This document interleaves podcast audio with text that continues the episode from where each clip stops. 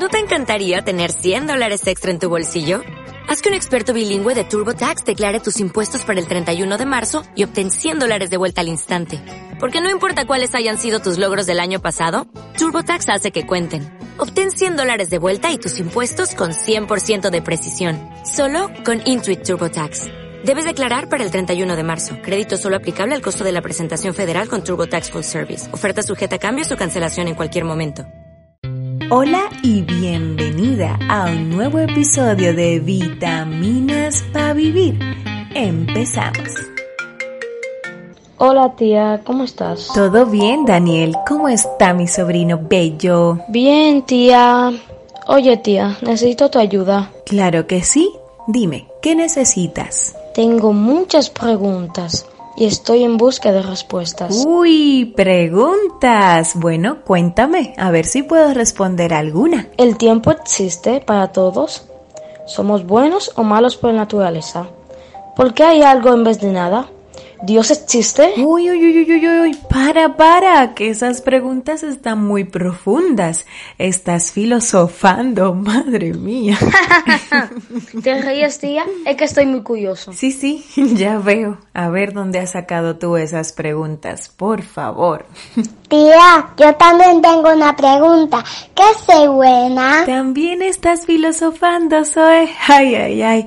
Déjenme pensar en las respuestas y luego les contesto. Ok, tía. Espero tus respuestas. Gracias.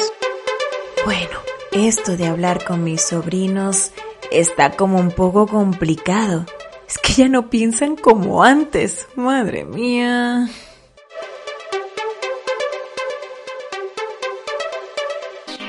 En el episodio de hoy hablaremos sobre cómo pensar filosóficamente con Leonardo Reyes. Él es profesor de filosofía y tiene un máster en ciencias de las religiones. Hola Leonardo, ¿cómo estás? Bienvenido. Hola Big Sailing, gracias por invitarme a tu podcast. La verdad que es un gran placer para mí estar aquí. A ti por aceptar nuevamente esta invitación. Leonardo, como profesor de filosofía, te pregunto, ¿actualmente pensamos filosóficamente? Yo creo que hay un consenso entre todos, o sea, como sociedad, como personas eh, que vivimos en común, de que no, de que no pensamos filosóficamente. ¿Por qué no pensamos filosóficamente? Porque pensar filosóficamente implica, de manera primordial o fundamental, tener un pensamiento crítico. Y si nosotros vemos las redes, las noticias, los periódicos, las conversaciones que tenemos, nos damos cuenta de que no es así. Mm, ¿Me podrías dar un ejemplo donde no pensamos filosóficamente? Claro, mira, durante la pandemia, por ejemplo, ¿no? Eh, muchos conocidos míos me enviaban mucha información sobre acerca de, la COVID, ¿no? Eh, cómo había que curar, la enfermedad, eh, cuáles eran las medidas que iba a tomar el gobierno en el futuro próximo, eh, cómo se originó, etcétera, ¿no?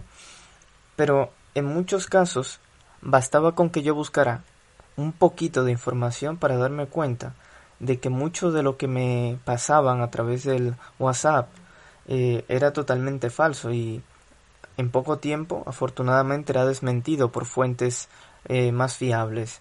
Es decir, aparecía gente eh, contándote cosas simplemente sí, porque sí, sin ningún tipo de referencia, sin ningún tipo de eh, fuente ni nada, simplemente porque sí. Y la gente se lo creía. Sí, en ese ejemplo tan concreto me pasó que muchos de mis contactos cercanos pues asumían informaciones porque les llegaba y entendían que era así sin más. Pero tengo una duda. ¿Qué no es pensar filosóficamente? Pues no pensar filosóficamente significa, de manera sintetizada, no poner en cuestión la información que nosotros recibimos, aceptarla así, tal como viene, sin más.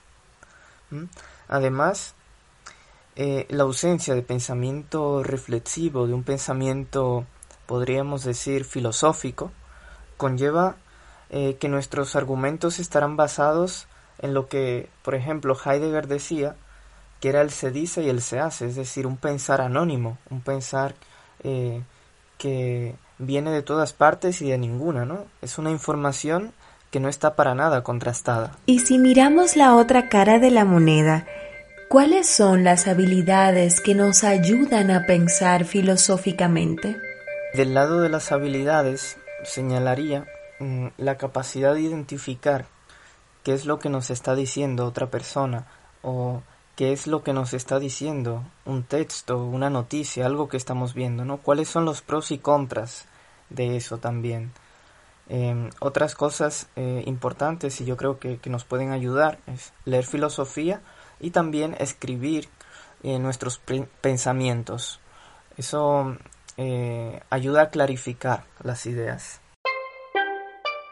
En modo resumen, alguna de las habilidades que nos comentas es que podemos entender mejor la información que recibimos, que podemos escribir, nos sugieres nuestros pensamientos para tener las ideas más claras y sobre todo leer más sobre filosofía.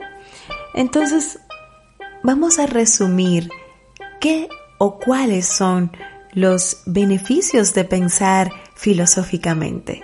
Como beneficios de pensar filosóficamente, yo señalaría en primer lugar la tranquilidad. Eh, esto era algo que tanto los estoicos como los epicúreos, por ejemplo, eh, resaltaban ¿no? de la filosofía. Eh, la filosofía, a través de el cultivo de la razón, nos llevaba a una vida imperturbable, una vida tranquila. Un pensamiento crítico nos conduce a una vida más serena, más asentada, más profunda. Nos comprendemos mejor a nosotros mismos y comprendemos mejor nuestro mundo. Y así podemos tomar, en mi opinión, mejores decisiones. Me encanta lo de que podemos tomar mejores decisiones. Por tal razón, ¿qué recomiendas para empezar a pensar filosóficamente? Pues para empezar a pensar filosóficamente, además de cultivar esas actitudes y habilidades que he mencionado antes, eh, creo que es importante relativizar la influencia que tiene el exterior sobre nosotros. Algo que no ayuda es pensar que no hay nada que podamos hacer, que es imposible ya pensar de manera reflexiva, ya sea porque las redes, porque los bulos, porque las fake news, etcétera, yo no digo que estas cosas no tengan su relevancia, pero si las sobreestimamos, lo que vamos a obtener es frustración y parálisis. Yo creo que tenemos que volver a confiar en nosotros mismos y en las posibilidades que nos ofrece tanto la razón como el diálogo. Muy interesante lo que nos cuentas. Sobre todo me quedo con la última parte sobre confiar en la razón y el diálogo. Leonardo, Coméntanos sobre tus proyectos en filosofía. Ahora mismo me encuentro de lleno metido en la divulgación de la filosofía a través de mi proyecto Filosofía en la Nube, que está presente tanto en Instagram como en Twitter y que pronto empezará a aparecer en otros formatos. Lo que hago a través de esas plataformas es compartir reflexiones filosóficas a través de textos, eh, frases, eh, así como reflexiones sobre lo que pensaban los filósofos y las filósofas a través de la historia. Eh, igualmente estoy impartiendo cursos de introducción a la filosofía donde enseño cómo pensar filosóficamente, tanto de cara a la sociedad como a nuestra vida cotidiana. El primer curso lo terminé en febrero y el segundo empezará en marzo. Wow, muy interesante, así que ya saben. ¿Y dónde podemos encontrarte para conocer un poquito más y tener más informaciones sobre todo esto que haces? Podéis encontrarme en Instagram con el nombre de Filosofía en la Nube y en Twitter a través de el nombre Filosofía Nube. Mi gente bella ya saben dónde encontrarlo. Leonardo, una pregunta a modo personal. Si tuvieras que recomendar a tres filósofos, ¿quiénes serían y por qué? Recomendaría filósofos contemporáneos que nos ayuden a entender mejor nuestro mundo. Por ejemplo, ahí tenemos a Michel Onfray, que nos habla de lo que significa eh, el pensamiento filosófico, de lo que debe implicar eh, la filosofía en nuestra sociedad contemporánea. También está Jody Butler, que nos habla de sexualidad y género. Y por último podría mencionar a Peter Singa, que nos habla del trato eh, debido a los animales, sobre la pobreza, la ecología, entre otros temas. Leonardo, tomo nota para ponerme a investigar sobre cada uno de ellos. Muchísimas gracias por acompañarme en este episodio. Muchísimas gracias, Sailing, por haberme invitado a tu podcast.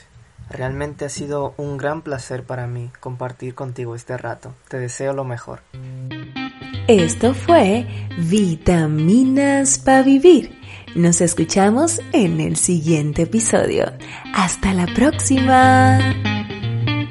Ah, y no olviden compartirlo y sobre todo dejar sus comentarios.